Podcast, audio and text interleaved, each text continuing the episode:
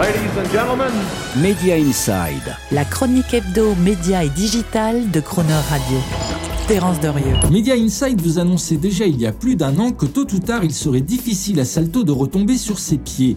Eh bien c'est officiel, ses actionnaires fondateurs M6, TF1 et France Télévisions ont décidé de larguer le plus vite possible leurs participations respectives.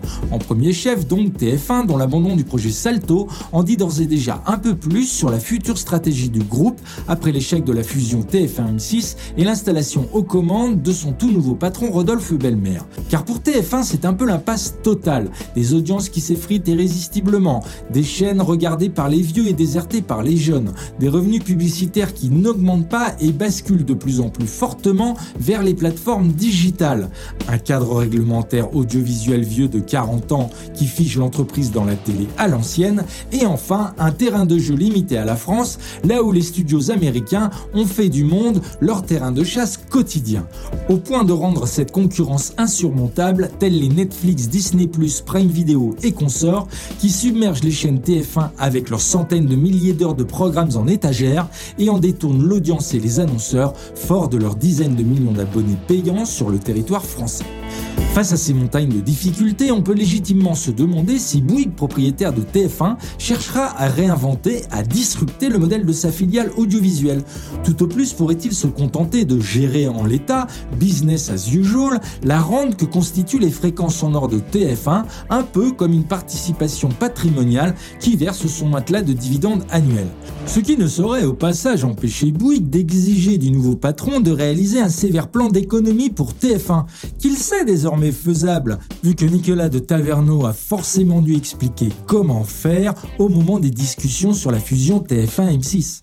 Une approche business as usual qui semble poindre aussi dans la stratégie streaming de TF1 version belle-mère, dont les premiers pas sont très très mesurés, avec justement cette sortie actée de Salto qui démontre que TF1 n'est pas prêt à pivoter et investir à fond perdu dans le streaming payant. concernant le streaming gratuit, une approche qui semble privilégier une distribution de MyTF1 intermédiée via les plateformes, donc sans pouvoir inonder Internet et les téléviseurs connectés d'une app MyTF1 riche en monétisation publicitaire et data.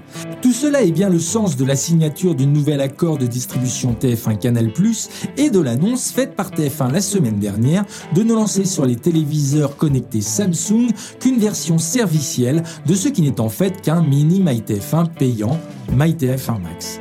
Une autre hypothèse est que le nouveau top management de TF1 aura décidé de prendre son temps concernant le streaming et de parer pour l'instant au plus pressé. C'est-à-dire, on arrête Salto parce que c'est une hémorragie financière et on resigne vite avec Canal Plus à ses conditions pour arrêter l'hémorragie en audience et en publicité avec selon certains une clause contractuelle de revoyure, ce qui donnerait le crédit à cette approche selon laquelle TF1 a voulu parer au plus pressé avec Canal ⁇ sans figer complètement les futurs développements streaming du groupe.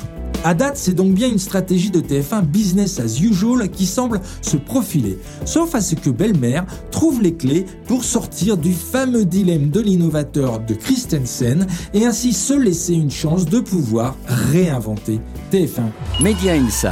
Terence Derieux, tous les mercredis à 7h45 et 19h45 et à tout moment en podcast. Cronerradio.fr